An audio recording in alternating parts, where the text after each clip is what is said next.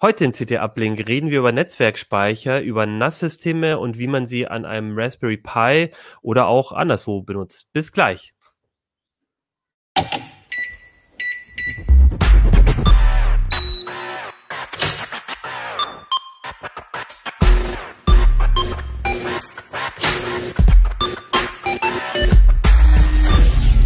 CT Uplink.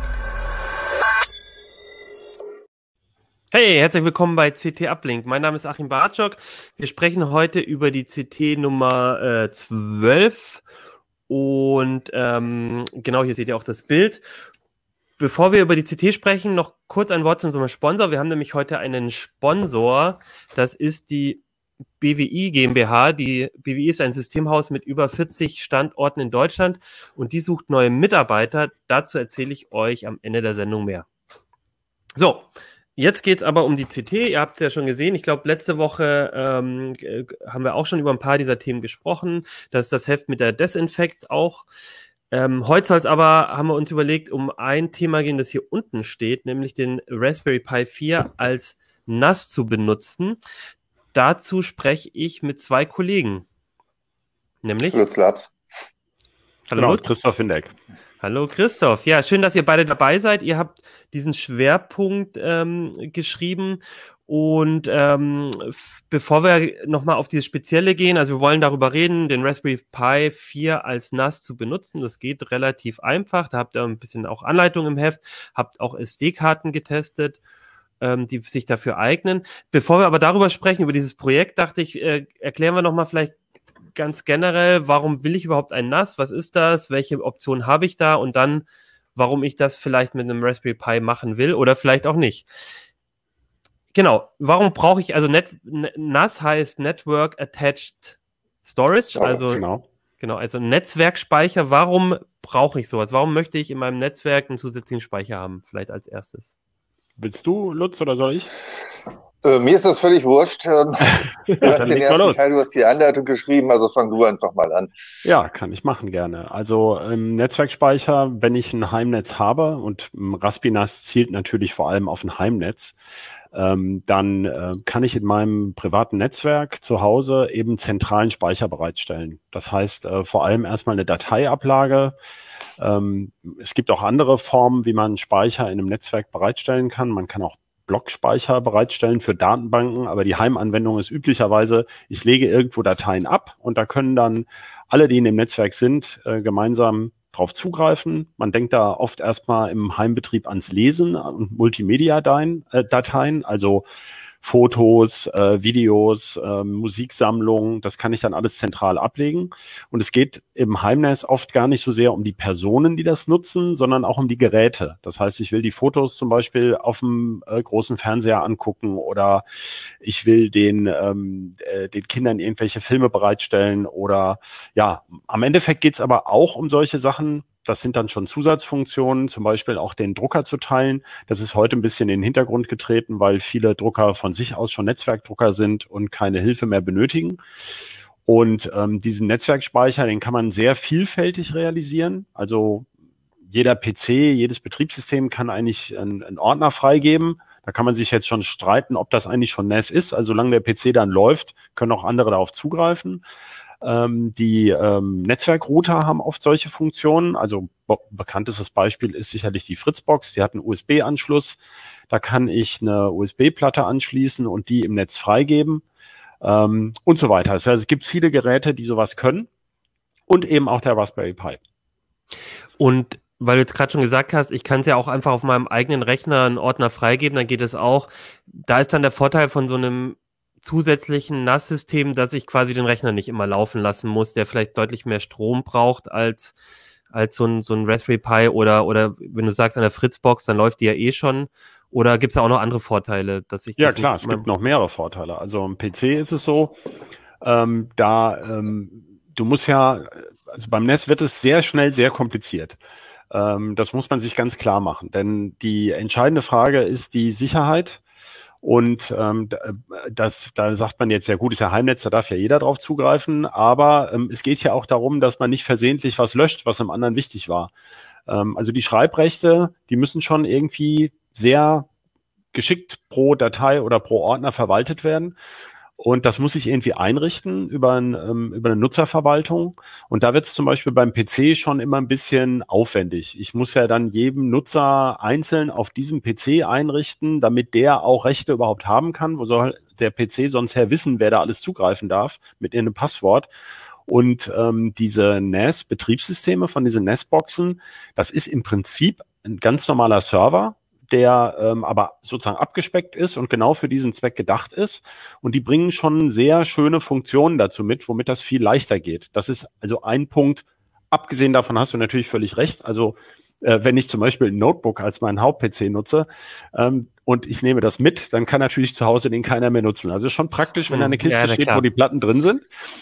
Äh, und wenn es jetzt um viel Speicherplatz geht, deswegen lohnt es sich vorher darüber auch zu reden im Vergleich zum Raspi, ähm, bei diesen Nestboxen für dreieinhalb Zoll Platten, das kann man vielleicht jetzt schon sagen, das ist natürlich die billigste Möglichkeit, Speicherplatz im Moment bereitzustellen, sind nach wie vor dreieinhalb Zoll Magnetfestplatten, die gibt's im Moment mit bis zu, ich glaube, 18 Terabyte. Und so mit, mit 8 oder 10 Terabyte ist ähm, das der Preis von, also die Euro pro, pro Terabyte am günstigsten.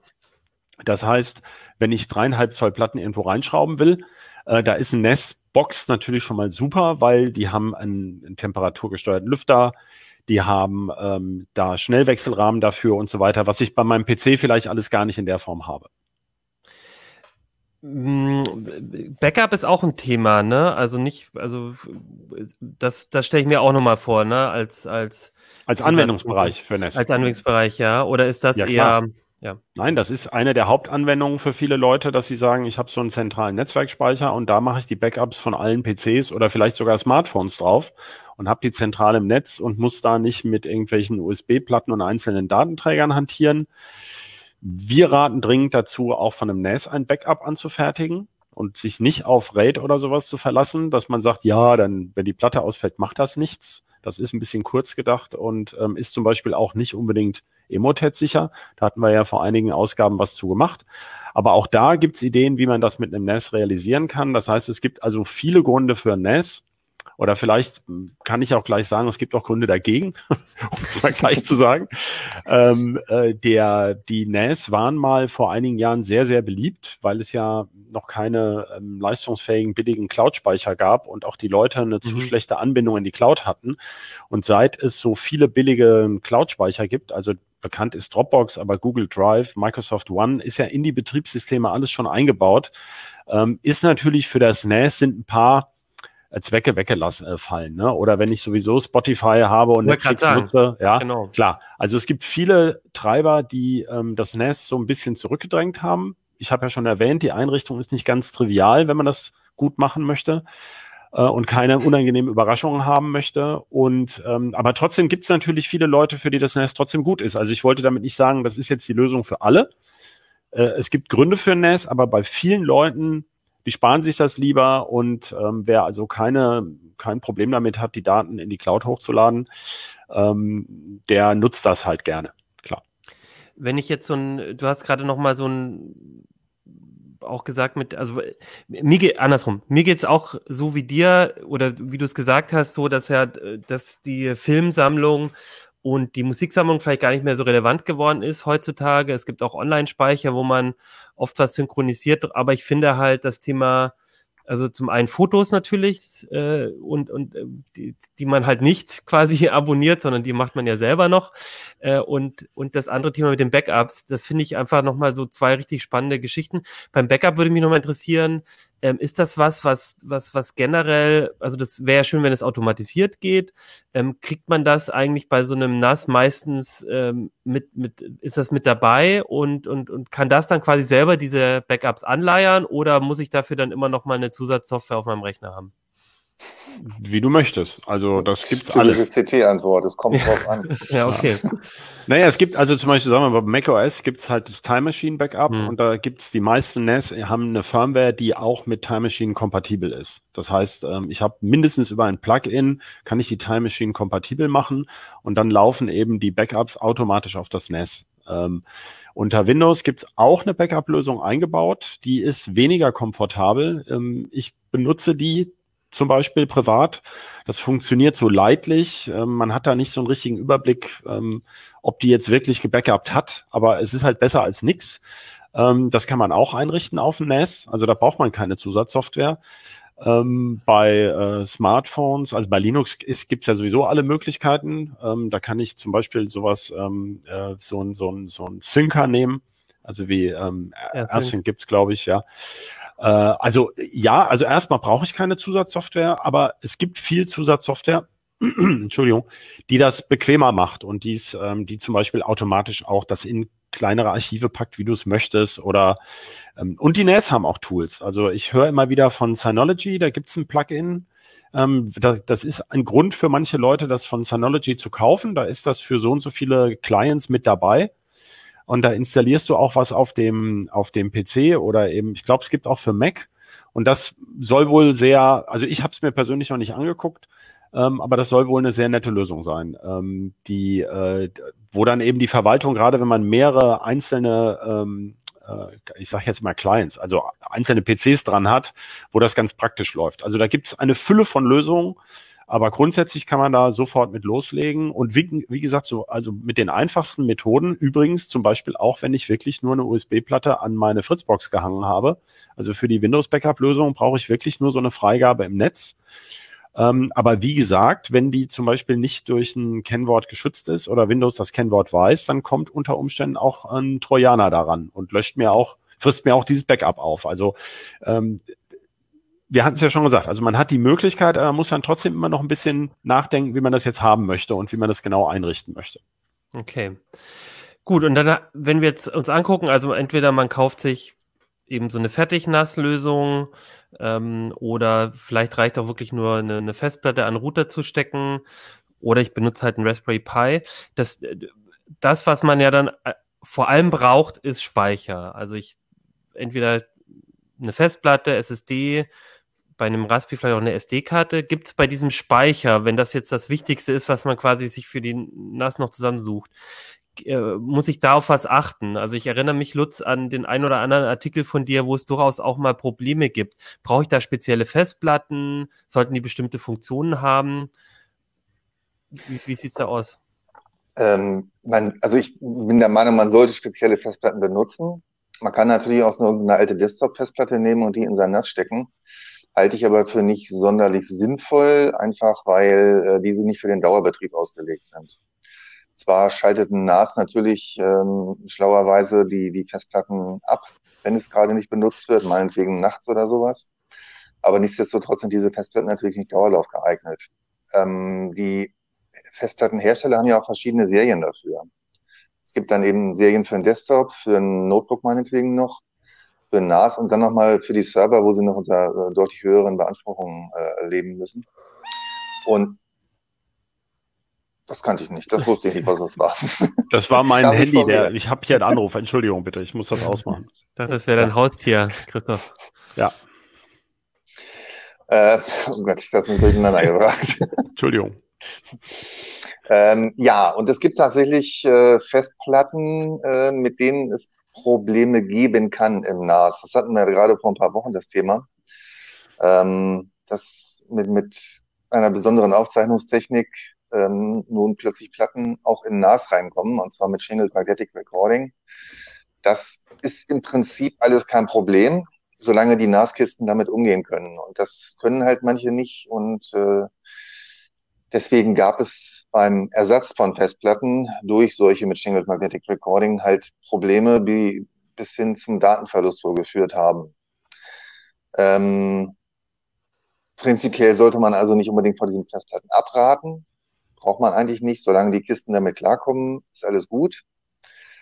Da würde ich immer darauf, äh, immer empfehlen, äh, die Kompatibilitätslisten der Hersteller wirklich zu beachten. Und zwar wirklich bis auf den letzten Buchstaben der Typenbezeichnung. Was ich daran auch spannend fand, war, weil das muss man sich, glaube ich, auch nochmal klar machen, wenn man sich äh, gerade auch so ein extra NAS kauft. Das Ding hat eine eigene Firmware. Äh, und auch da muss man halt wie beim Rechner auch drauf achten, dass man die aktuell hält, weil ich glaube, das war auch nochmal so ein Thema, dass dann in, zumindest mit Firmware-Updates manche Probleme auch beseitigt werden können. Ähm, und ich glaube, das ist so auch so ein typisches Ding, wo man manchmal also ist, ist so meine Wahrnehmung, vergisst, wenn man halt zusätzlich zum Rechner andere Geräte hat, auch beim Router zum Beispiel, aber eben auch gerade beim NAS, da muss man sich dann eben auch drum kümmern, ähm, darauf zu achten, dass es da richtige, dass es da, dass, dass man da eben auch die Dinger aktuell hält. Gerade wenn dann eben neue Festplattentechniken ja. oder so kommen, dass das auch zusammen funktioniert. Ja, aber da würde ich jetzt mal nur äh, dazwischen gehen, weil die haben alle auch Auto-Update-Funktionen. Ja. ja. Also da ist, ähm, das war mal früher, also ein steinaltes NAS, ähm, was das nicht kann, das sollte man dann, ähm, also da sollte man dann auch vielleicht nicht die allerneueste Festplatte reinstecken. Und ähm, also man kennt es von der Fritzbox und der Raspberry hat das natürlich auch. Also diese ganzen, das sind ja im Grunde Linux-Systeme, die NES-Firmwares. Der Raspberry hat ja sowieso ein Linux. Und ähm, die haben Auto-Update-Funktionen und die sollten auch laufen. Ähm, zu den Festplatten nochmal, was Lutz gesagt hat. Äh, da ist ein Punkt, ähm, viele Leute haben kein Gefühl dafür, ähm, na, woher sollen sie auch? Die haben ja nicht wie wir jeden Tag mit Festplatten zu tun, um was für Datenmassen es da geht. Also wir reden hier bei diesem Problem bei Shingled Magnetic Recording mit Festplatten oberhalb von 10 Terabyte erstmal. Das sind also, ja, ja, jetzt nicht mehr, aber so ging's los. Aber mhm. ähm, es ist halt ein Unterschied, ob ich hier eine ähm, zweimal zwei Terabyte drinstecken habe, ja, mit dem viele Leute sicherlich auch noch hinkommen werden, oder ob ich mir vier 14 Terabyte Platten in so ein NES äh, schiebe. Da gibt es sehr interessante Probleme, die vielen Leuten nicht bewusst sind. Zum Beispiel Rebuild-Zeiten. Also wenn so ein RAID ausfällt, dann müssen, und man tauscht eine Platte aus, dagegen ist das so NAS ja geschützt durch Redundanz, ähm, wenn man das so einrichtet. Ähm, dann gibt es RAID-Modi, da dauert es sehr lange, bis also man, man eine Platte ist kaputt. Das NAS zeigt das dann an in der Firmware, das kann man über die Web-Oberfläche sehen, tauscht die Platte aus und dann schreibt es diese Daten, die es redundant vorgehalten hat, auf diese neue Platte. Und vielen Leuten ist nicht bewusst, dass das zum Beispiel bei einer 10, 14 Terabyte Platte, dass das sowas wie 200 Stunden dauern kann. Ja, also das Ding läuft dann eben tagelang durch. Und ähm, weil diese die Festplatten, die schaffen sowas wie 100, 200 Megabyte ähm, die Sekunde. Und wenn man das dann ausmultipliziert, bei den höheren Rate-Leveln sind zum Teil noch Rechenoperationen nötig.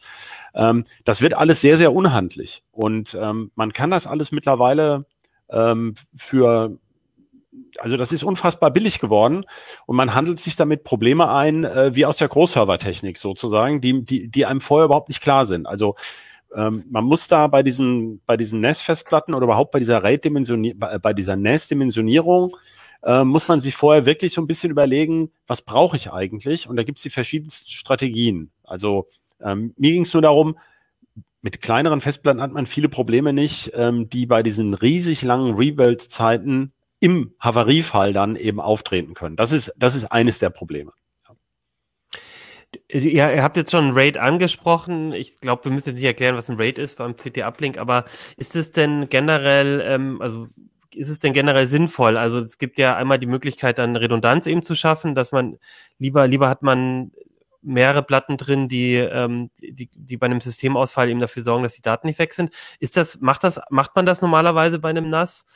Ähm, oder, ich glaube, die meisten Leute machen das, ja. ähm, aber viele, äh, also das ist ja so, ein, ein RAID 1 ist ein simpler Spiegel von zwei Platten. Das heißt, das ist die, der, die einfachste Lösung. Mhm. Alles wird doppelt auf zwei Platten geschrieben. Ähm, da habe ich keine große Performance-Änderung im Vergleich zu einer einzelnen Platte. Aber ich muss natürlich den Speicherplatz, den ich nutzen kann, doppelt bezahlen sozusagen. Ja. Genau. Deswegen nutzen manche Leute oder viele Leute nutzen gern RAID 5. Ähm, beziehungsweise bei diesen NAS-Boxen wird das oft gar nicht so gesagt, dass du jetzt RAID 5 verwendest, sondern da steht dann irgendwie automatisches NAS für drei Platten. Ja, ähm, und ab drei Platten kann man halt die Daten geschickter verteilen und hat weniger Kapazitätsverlust. Aber damit holt man sich halt zum Beispiel beim Ausfall einer Platte diese Probleme rein, dass diese Daten neu berechnet werden müssen, mhm. was rechenaufwendig ist, was langsamer geht, ähm, so dass also manche Hersteller dazu raten, bei den sehr großen Platten für den Heimbereich lieber nur ein RAID 1 zu machen. Ähm, das ist also ein Teil, was eigentlich auch irgendwie ganz gut geht, weil die Platten ja nicht so teuer mehr sind pro Kapazität. Man sollte sich das also gut überlegen. Und man kann zum Beispiel also auch vier Platten in ein RAID 1 stecken, dann hat man halt den Platz von zwei Platten und zwei ähm, nebeneinander. Also wir reden hier über das Muster sozusagen, nicht über die konkrete, also ein RAID 1 bedeutet nicht, dass es genau nur mit zwei Platten geht. Das wollte ich damit nee. nur sagen. Ja, klar. Ähm, und im bei den Servern nutzt man viel aufwendigere Techniken schon. Das ist einer der Gründe, warum Software-Defined Storage, ähm, also eben aufwendigere Korrekturmechanismen oder eben ZFS ist so ein, ist so ein Stichwort in dem, in der, in der NES, in der NESA-Szene. Äh, das kann das halt toller. Äh, und das schützt auch vor anderen Problemen. Ich habe zum Beispiel bei diesen Riesenplatten können eben auch in sehr seltenen Fällen ähm, einzelne Bitfehler auftreten. Und davor schützt das RAID halt weniger gut. Das ist eigentlich dafür gedacht, dass ähm, die Platten nicht ausfallen äh, und nicht eben einzelne Bitfehler auftreten.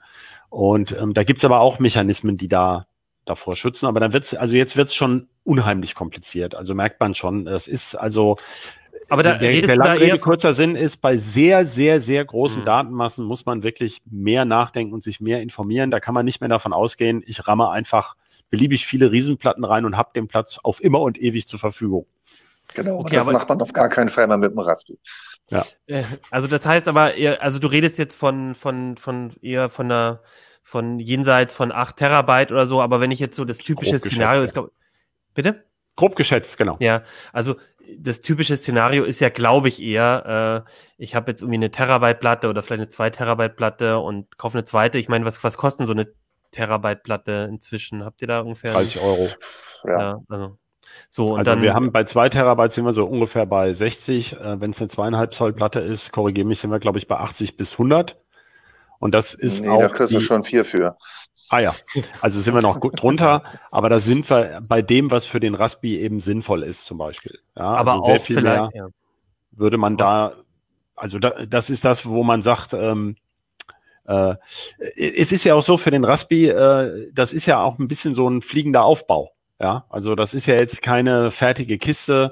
Ähm, da, da ist das Netzteilkabel hängt da locker dran, ähm, das äh, USB-Kabel ähm, hängt da dran und so weiter. Das ist ja jetzt nicht, also das sehe ich nicht so sehr als äh, Datenbastion, äh, wo man sagt, da sind jetzt alle meine wichtigsten Daten drauf auf dem Raspi. Also vielleicht kann man das schon mal vorausschicken. Das wäre jetzt ähm, nichts, wo ich, also Daten, die nicht redundant sind. Es gibt ja den schönen Spruch, ähm, Daten, die, von denen es keine Sicherheitskopie gibt, sind unwichtige Daten. Die braucht man eigentlich gar nicht wirklich. Ähm, also als zusätzliche Sicherungsebene kann man den Raspi sicherlich betrachten. Aber ähm, alleine Daten auf dem Raspi zu haben, das halte ich für tatsächlich ein, ähm, äh, ein Wabonspiel. Also zumal, wenn man so eine bisschen fliegende Konfiguration hat, muss man sich beim RAS immer auch, beim NAS auch immer klar machen. Ähm, äh, wenn ich dann eben irgendwie an der Konfiguration rumfummle, dann ist natürlich, ähm, hat man auch sich schnell mal ein Bein gestellt. Also es gibt da immer so Schätzungen, äh, die Datenverluste, also die Leute denken immer daran, dass ihre Festplatte ausfällt. Aber eigentlich ist nur ein, also es sind wohl, je nachdem, wen man fragt, ähm, nicht viel mehr als 50 Prozent der Datenverluste gehen überhaupt auf den Festplattenausfall zurück. Da sind also Kabelfehler, ähm, äh, die Festplatte wurde geklaut, das Haus ist abgebrannt oder ich habe schlichtweg Passwort, Passwort geschützt, mein, genau, mein Passwort Favorit, ja. Der Klassiker natürlich, ne? Ja. Genau. Oder beziehungsweise nicht mehr irgendwie halt nicht mehr hinbekommen ja. aufgrund von. Ja. Also dieses, ja. ne, nur mal um das vielleicht den RAID-Gedanken auch zum Abschluss zu bringen. Also mhm. ähm, RAID ist eine Möglichkeit, sich gegen einen Plattenausfall zu versichern, aber wir würden alle eben, ist ja auch tun wir ja schon seit Jahren, sagen, also Backup ist eigentlich die bessere Methode, wenn man die Daten wirklich gerne noch hätte in Zukunft. Ich genau, hab, da wollte ich, ich noch mal kurz ja. äh, einwerfen. Ähm, also man, du hast vorhin gesagt, man muss äh, eigentlich in einem NAS immer mit einem RAID arbeiten. Äh, ich sehe das also für meinen privaten Anwendungszweck zum Beispiel hier eben gerade nicht so, weil mein NAS eigentlich mein Backup ist. Und ähm, das heißt, da habe ich eben sowieso meine äh, Daten auf meinem Rechner und nutze das NAS als Backup. Da können die anderen Familienmitglieder hier nur lesen drauf zugreifen und damit ist es schon das Backup und da sehe ich einfach nicht ein, dafür noch eine zweite Platte zu opfern. Machst Kann man du denn anders sehen? Nee, weil ich, ich wollte dich dazu gerade fragen, machst du denn nochmal zum Beispiel ein archivierendes Backup davon, indem du das ab und zu nochmal auf eine zweite Platte kopierst? Oder, ja, ja, ich habe äh, ja. noch, ich habe sogar noch ein zweites NAS hier laufen, was irgendwie, ja. das habe ich noch irgendwie so irgendwo im Schrank gefunden, mehr oder weniger. Das, das schaltet sich dann nachts auch noch mal ein und äh, ist dann auch noch mal gelegentlich verfügbar für ein Backup. Genau, das und, ist, ich finde das ein schönes Beispiel, ne, wie du das machst. habe ich noch also, eine Platte im Tresor liegen. Ja. Nein, dass man okay. eben sagt, ähm, dieses, dieses RAID ist ja nicht die einzige Lösung. Man kann zum Beispiel in einem NAS auch zwei Platten separat einrichten und intern, da gibt's ja auch ähm, Plugins für, also für Backups, für, also mhm. für richtiges Backup, kann man zeitgesteuert zum Beispiel den Inhalt der ersten Platte, die die Netzwerkplatte ist, auf die zweite äh, archivieren. Also ein Backup ja. ist ja auch, ähm, kann man ja auch als Archivierung sehen. Also das sind nochmal zwei getrennte Be Begriffe, aber da habe ich dann zum Beispiel ältere Softwarestände oder ältere Stände meines Zustands. Das ist auch eine Möglichkeit, damit umzugehen. Da habe ich die ganzen RAID-Probleme nicht und habe trotzdem Redundanz. Also mhm. das ist nicht das allein selig machende, genau. Guter genau, Einwurf. Das wollte ich Danke. einfach nur erwähnt ja. haben. Ja. Und ich schenke mir dann übrigens immer zu Weihnachten eine neue ähm, große Platte, hau alle Daten drauf und nehme sie mit äh, nach Hause zur Familie, wenn ich hm. die Weihnachten besuche, damit dann auch das äh, Backup außerhalb des Hauses ist, wenn es mal abbrennt. Aber eigentlich sind wir jetzt wo ganz anders hingekommen, nicht zu den Backups. Ich wollte jetzt noch mal einmal abschließend noch mal eine Sache fragen oder klären, weil du hast es jetzt so sehr auf den Raspberry bezogen mit diesen großen ähm, Platten. Aber für mich noch mal zum Abschluss, für mich klingt es aber auch so, vielleicht ist es generell, auch wenn ich ein NAS äh, von, von Synology oder Buffalo oder so benutze oder an der Fritzbox was habe, bloß weil man sich's leisten kann, vielleicht kauft man sich nicht die riesige neue coole Terabyte mäßig äh, schon überdimensionierte Platte, sondern sagt, wenn mir zwei Terabyte reichen, dann mache ich das alleine schon auch deshalb damit, weil ähm, ich dann weniger potenziell weniger Probleme habe mit mit technischen Problemen, wenn ich das richtig verstanden habe. Ich würde auch immer erstmal sagen, äh, überleg dir, wie viel du brauchst, wie viel Speicherplatz und äh, wie viel du bereit bist, selbst in die Konfiguration reinzustecken, wie viel Arbeit. Mhm. Also man kann sich ja nun überlegen, sich ein, ein fertiges 2 Terabyte NAS zu kaufen oder sich ein noch nicht konfiguriertes äh, NAS von Synology, QNAP, sonst wem äh, mit 20 Terabyte zu kaufen. Das ist ja nicht nur von, vom Gedanken her ein riesiger Unterschied, sondern auch vom Preis irgendwann. Ja, na klar. Okay, ich würde sagen, jetzt haben wir mal so ein bisschen so, was sind so die Grundsachen, äh, die man beachten muss beim NAS generell, ähm, haben wir uns jetzt mal angeschaut und jetzt würde ich noch mal einmal mit euch über das Raspinas reden. Ähm, ich denke, das meiste, was wir besprochen haben, gilt natürlich auch fürs Raspinas, aber es ist natürlich trotzdem was Besonderes. Also ich, ähm, ich weiß noch, als, als äh, wir über diesen Artikel ähm, in den Planungssitzungen gesprochen haben, bevor, bevor er das geschrieben hat, war Christoph immer einer, der so gesagt hat, na ja, ähm, eigentlich ist es gefühlt ein bisschen Quatsch, aber irgendwie ja cool, das trotzdem zu machen. Also ist, ist denn der Raspi als NAS-Lösung überhaupt wirklich eine sinnvolle Alternative zu, zu, zu diesen Fertiglösungen, beziehungsweise für, in welchen Einsatzgebieten kann ich mir das vorstellen? Also ich würde erstmal sagen, ja, Christoph, mach du mal, du hast die, die, ja. die äh, Überlegungen gehabt. Also ich, ich halte jetzt mal hier, ich habe ihn ja extra bereitgelegt, den Raspi, in die Kamera. Und wenn man da jetzt drauf guckt, dann sieht man, er hat keinen SATA-Anschluss. Damit geht's schon mal los. Also äh, der Raspi hat nur USB-Buchsen. Und ähm, das ist ja auch der springende Punkt. Also deswegen ist das ja auch nur mit dem Raspberry Pi 4 eigentlich so richtig spannend, weil der hat Gigabit Ethernet. Da kriegt man im Idealfall, also natürlich logischerweise nur, wenn man einen Gigabit Ethernet Router hat, und bei der Fritzbox ist ja auch immer, muss man in der Firmware immer noch äh, Gigabit freischalten und sowas bei den älteren. Sonst hat man nur 100 Mbit, also Fast Ethernet. Dann, da kriegt man ungefähr 100 Megabyte die Sekunde rüber und durch die USB 3 Buchsen, äh, die sind sogar noch schneller, äh, kann ich eben auch Platten schnell genug anbinden, um wirklich diese 100 Mbit Sekunde zu nutzen. Und eine USB ähm, äh, äh, zweieinhalb Zoll Platte, die kommt in ihren schnellsten Zonen durchaus an diese 100 Mbit. In, wenn's, wenn sie dann langsam voll wird, wird es ein bisschen langsamer, aber das ist schon ganz ordentlich. Also das ist interessante Performance, vergleichbar mit preiswerten NES, die übrigens, ähm, hatten wir auch reingeschrieben in den Artikel, ungefähr bei 80, 90 Euro als Leergehäuse für zwei große Festplatten anfangen. Ne? Also nur, dass man mal so eine Dimension hat. Beim Raspi bin ich ja auch mit Netzzeit schnell so bei 60. Ähm, 50, 60 Euro brauche auch noch die Platte, brauche noch eine SD-Karte, zu denen der Lutz ja gleich noch eine Menge erzählen kann. Und ich habe also kein Gehäuse und ich habe auch keine SATA-Platte, sondern ich muss eben eine externe USB-Platte da nehmen. Das kann man machen.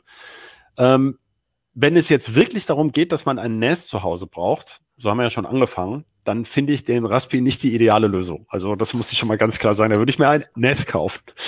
Oder eben diese Fritzbox-Variante ausprobieren, wenn ich einen Router hätte, wo auch ein USB-Anschluss dran ist. Äh, dann ähm, brauche ich mich schon mal mit der ganzen Installation nicht rumzuschlagen von der, von der Firmware und so. Ähm, aber es gibt zum Beispiel dieses, das nutzen ja auch viele, den Raspi so als Media Player. Da gibt's dieses LibreElec. Äh, und ähm, wenn man sowas zum Beispiel schon hat, dann will man ja zum Beispiel, wir hatten die Fotos erwähnt oder Filme, Musik abspielen, dann steht das Ding im Wohnzimmer. Und da ist die Frage, wie kriege ich denn jetzt die Daten da drauf? Und das ist natürlich sehr bequem, wenn ich dann da diese, da gibt's auch eine, Samba heißt ja der Dienst unter Linux oder ähm, Server Message Blocks, ähm, heißt es so, nee, Storage Message Blocks, wie heißt denn SMB Server. überhaupt? Server. Server Message SMB. Ähm, das ist der Dienst, den kann man in LibreElec einfach freischalten auch und äh, dann kann man da diesen Speicher freigeben und dann ist das sozusagen eine bequeme Möglichkeit, um die Daten da drauf zu schieben. Also, und das zeigt, deswegen habe ich das so ausführlich erklärt, wenn ich den Raspi für was benutze, wo er irgendwie mit Daten umgeht, dann ist diese zusätzliche NES-Funktion beim Raspi, die ist oft ganz hilfreich. Ja, könnte man jetzt zum Beispiel denken, ich nutze den Raspi als, als Webcam und will aber auch lokal die Daten zwischenpuffern oder sowas, dann ist es auch schön, wenn ich daran komme an diese, ähm, an diese gespeicherten Daten äh, mit dieser NES-Funktion. Das ist eigentlich da der springende Punkt bei dem Raspi, dass das ähm, eben als Zusatzfunktion, weil ich den ja als kleinen Server einrichten kann, oh, ich wackel hier mit dem Tisch, sehe ich gerade, äh, dann ähm, äh, ist das eben die, die, der eigentliche Witz, dass das Ding so flexibel ist und dass ich da dann das eben genau für meinen Idealfall da nutzen kann. Aber so direkt als NAS würde ich jetzt den Raspi nicht vielleicht kaufen.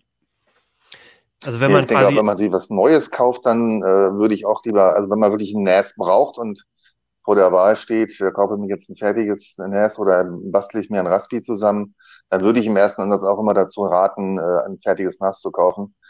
Wenn man aber natürlich entweder ein Raspi rumliegen hat, sowieso, und eigentlich gar nicht so genau weiß, was man damit will, dann kann man es benutzen. Oder wenn der Raspi sowieso schon läuft und äh, der kann ja dem auch noch was anderes machen. Das ist ja in den meisten Fällen kein Problem. Genau.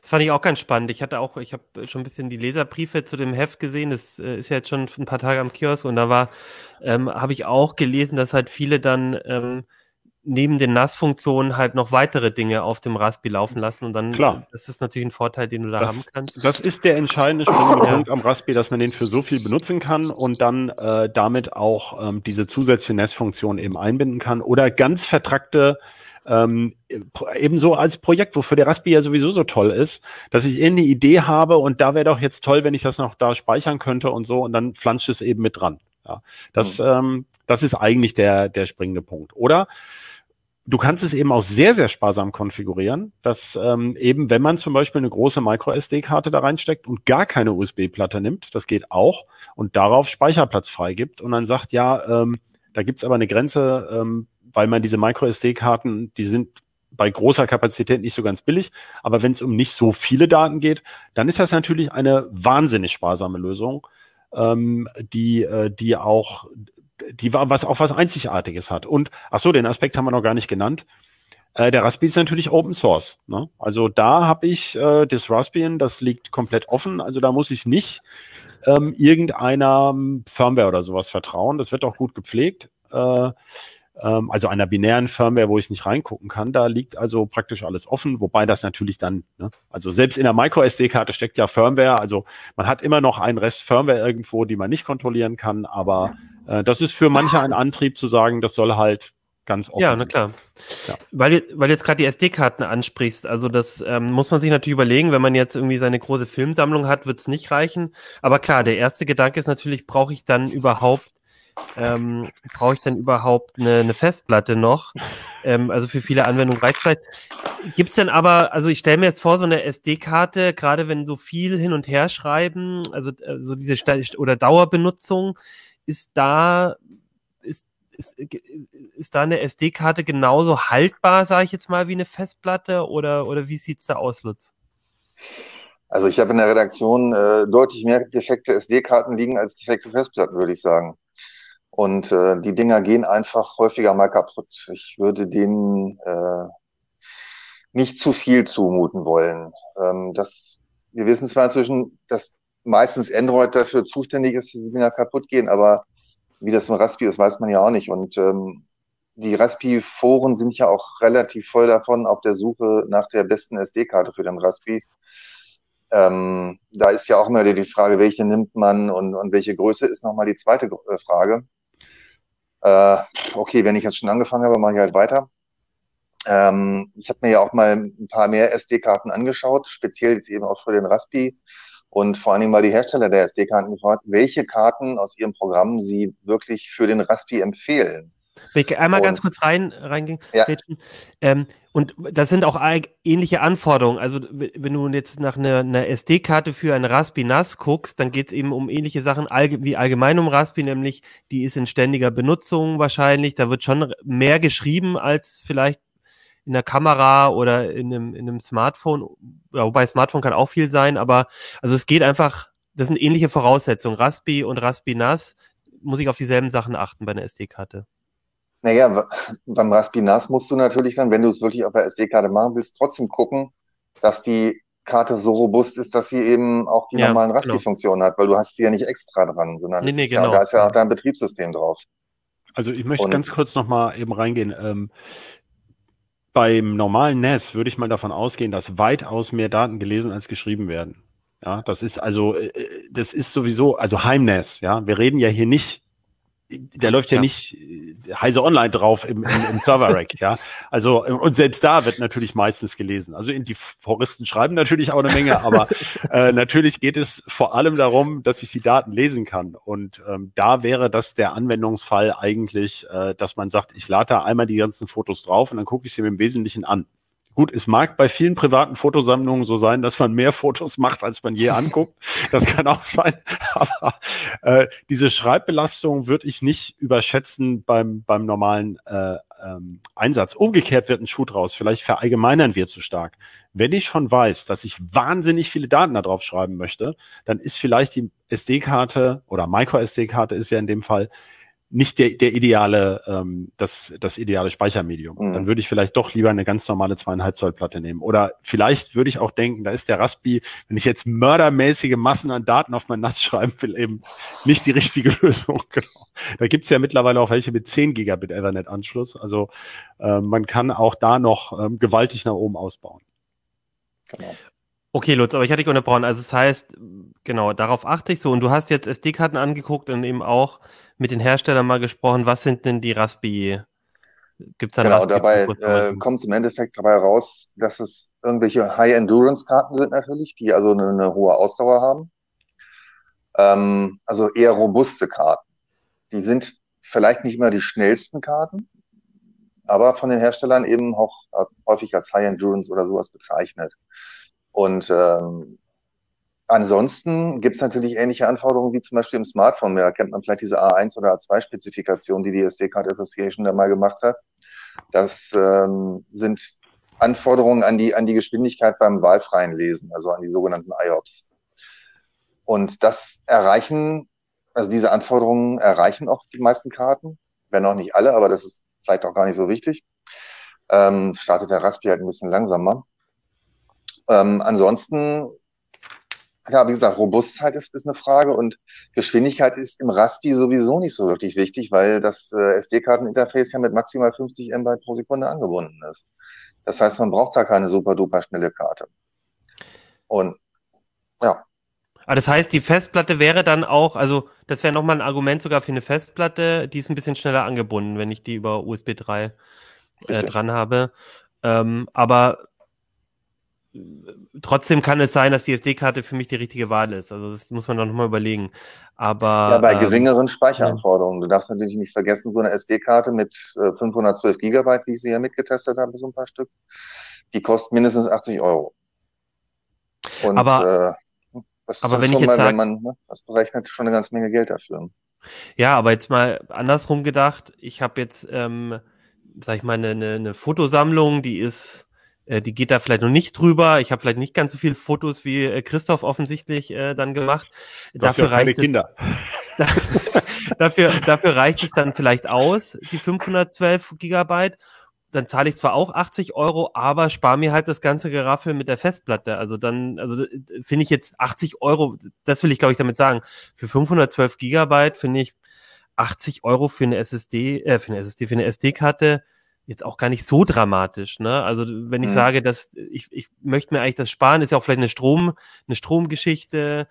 ähm, ähm, nervt vielleicht, ich habe im Flur mein Raspi, da will ich vielleicht nicht noch, jetzt, das sieht eh schon alles so nach Kabelgewust aus, dann will ich da nicht noch eine Festplatte ohne Gehäuse, ne, irgendwie dann noch rumhängen haben, dann ist, dann sage ich vielleicht trotzdem, ja, okay, dann zahle ich jetzt 80 Euro für 112 Gigabyte, das reicht mir aus und dann habe ich da alles in einem. Kann man natürlich machen, klar, aber da, ich würde sagen, die Ausfallwahrscheinlichkeit also bei einer SD-Karte ist höher als bei einer Festplatte. Okay. Ähm, ich möchte nochmal zu der Geschwindigkeit was sagen, weil ich das ein interessantes Argument finde von Lutz. Ähm, die muss ja nicht so schnell sein. Ähm, da hat er völlig recht, aber Lutz testet natürlich auch öfter MicroSD-Karten und der weiß, wie schnell so eine Karte sein muss und kann. Ähm, wenn man im Handel sieht, was die Leute für Karten kaufen, ja. dann kaufen die Karten, da steht keinerlei Geschwindigkeitsangabe drauf. Mhm. Und diese Karten also es gibt wirklich, deswegen haben wir auch geschrieben USB-Sticks. Viele Leute haben diese Dimensionen einfach nicht im Hinterkopf, weil sie ja auch nicht seit 20 Jahren bei CT abhängen und die Dinger testen, logischerweise. Kann man ja auch verstehen. Aber es gibt USB-Sticks, die lassen sich mit zwei Megabyte die Sekunde beschreiben. Die kann man heute noch kaufen. Und es gibt auch wirklich schnarchlahme Micro-SD-Karten. Ähm, was Lutz äh, hat völlig recht, wenn er sagt, 50 Megabyte ähm, Schreibgeschwindigkeit sind, also zumindest für die ersten ein, zwei Gigabyte, sind für moderne Micro-SD-Karten kein Problem. Da gibt es welche.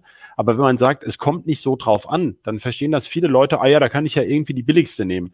Die ist so langsam, dass man es nicht fassen kann. Also die Unterschiede sind wirklich gigantisch und ähm, es, es wird massenhaft dieses Zeug verkauft und angeboten. Das haben wir ja auch immer wieder bei den. Ach so, das Thema hatten wir ja noch gar nicht. Es gibt natürlich auch haufenweise gefälschte Micro-SD-Karten, wenn man die bei eBay irgendwie schießt oder bei Alibaba. Mhm. Ist ja mhm. eines meiner Lieblingsthemen, was mich seit Jahren begleitet. Und ähm, äh, da, äh, also insofern würde ich da gerne nochmal die Dimensionen irgendwie vor Augen führen. Also Klar. da ist also 50 MB reichen halt. Das wollte ich nur noch sagen. Ja. Genau. Und wenn man äh, das, das Raspi äh, Interface kann halt nicht mehr.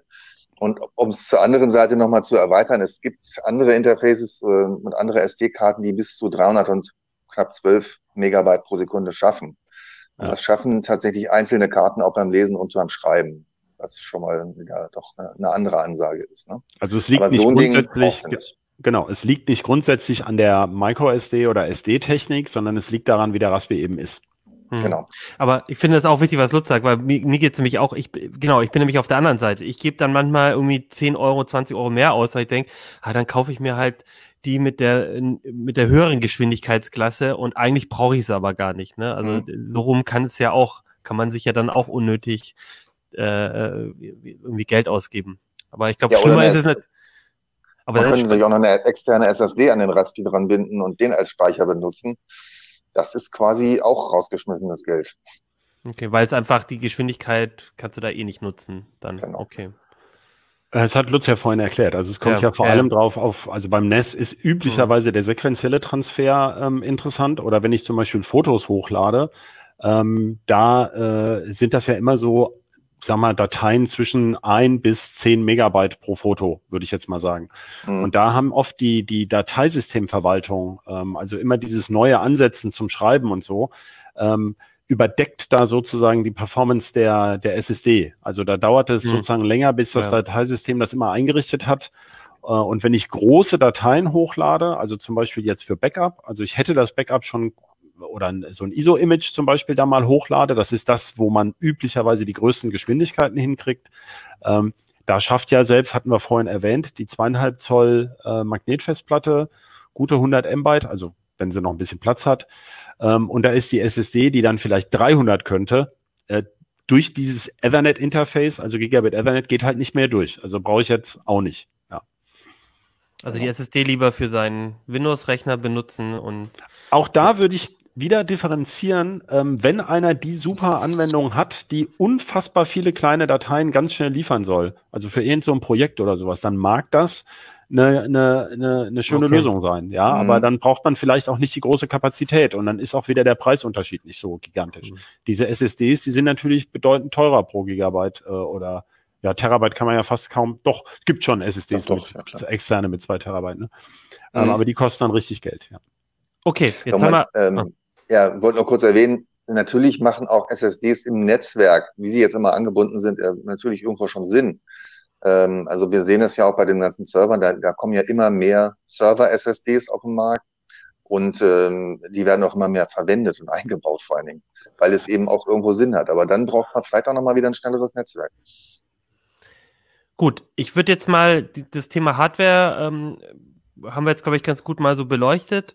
Ihr habt ja, ihr habt aber auch noch über die Software geschrieben beim Raspinas. Also wenn ich jetzt äh, äh, so ein Raspinas einrichte, hattet ihr vorgeschlagen, Open Media Vault darauf zu installieren. Das ist dann quasi so eine Open Source NAS-Lösung. Korrigiert mhm. mich, wenn ich, wenn ich falsch liege. Da wäre jetzt, und ihr habt es, also Lutz hat es, glaube ich, äh, du hast es sehr schön erklärt, wie man es installiert. Ich würde aber gerne noch mal einmal wissen, also warum nimmt, warum ist, fandet ihr das als, als äh, Softwarelösung gut und was kann ich damit eigentlich dann machen? Also ich nehme jetzt mal an, Filme, Videos, Bilder, aber vielleicht geht ja auch ein bisschen mehr.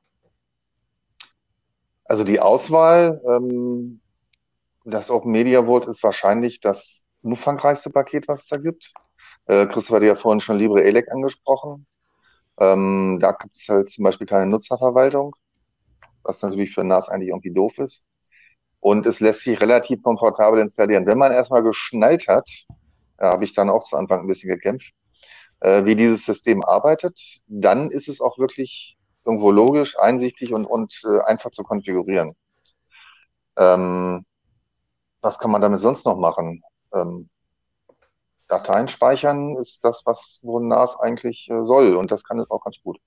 Naja, Nutzerverwaltung hat es halt, ne? Ja, ja, klar, Nutzerverwaltung hat es, äh, klar, sonst, sonst hätten wir es ja nicht benutzt. Was, was Nutzerverwaltung heißt, äh, also ich habe jetzt irgendwie in, in einer Familie, also keine Ahnung, ich habe eine Familie und da soll nicht jeder alles drauf machen können. Der kann dann vielleicht alle die Filme angucken, aber keiner kann sie, äh, nur du kannst sie löschen, zum Beispiel. Genau, so ist das so. Da hat jeder ein Home-Verzeichnis, wo andere nicht reingucken können, okay. wo er seine persönlichen Backups reinspielen kann.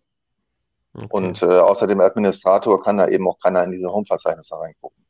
Ja, das ist ja noch viel feiner ähm, granular, so eine Nutzerverwaltung. Das ist halt das ähm, Open Media Vault ähm, macht im Grunde diese ganzen Funktionen, die Linux oder Raspbian sowieso hat, vor allem eben sehr bequem über eine Web-Oberfläche zugänglich, wie das bei NAS allgemein so ist. Du musst dann nicht am Raspi sitzen, sondern du hast mhm. eine Webseite sozusagen, da kommt dann diese Firmware und das Open Media Vault, das gibt's schon lange. Das ist jetzt also Version 5. Es gibt natürlich auch andere Lösungen für ein Raspi, um es nochmal ganz klar zu sagen, aber die wird, die ist recht beliebt. Die haben wir mal exemplarisch rausgegriffen. Ähm, und ähm, bei der Nutzerverwaltung geht es ja noch viel weiter. Wir haben es jetzt nur auf Personen bezogen, aber es gibt auch Gruppen. Also du kannst zum Beispiel einen Hilfsadmin irgendwie ernennen, der auch Adminrechte hat. Ähm, äh, oder du kannst zum Beispiel sagen, die Gruppe der Eltern äh, kann entscheiden, welche Filme da überhaupt draufkommen in, in die Ordner der Kinder und die Gruppe der Kinder, die kann sich das nur angucken. Ähm, da musst du dann nicht für jedes Kind sozusagen das einzeln anrichten, äh, einrichten. Das ist also schon, ähm, kann man natürlich jetzt auch übertragen auf, auf, äh, auf eine, eine Firmeneinrichtung, wo das so ähnlich sein könnte. Da würde ich jetzt vielleicht nicht den Raspberry als NES sehen, aber Open mhm. Media Vault gibt es auch ganz normal für äh, norm irgend beliebige Linux-Systeme. Äh, und ähm, auch damit kann man auch ein, ein größeres Nest sozusagen auf dem Home-Server einrichten.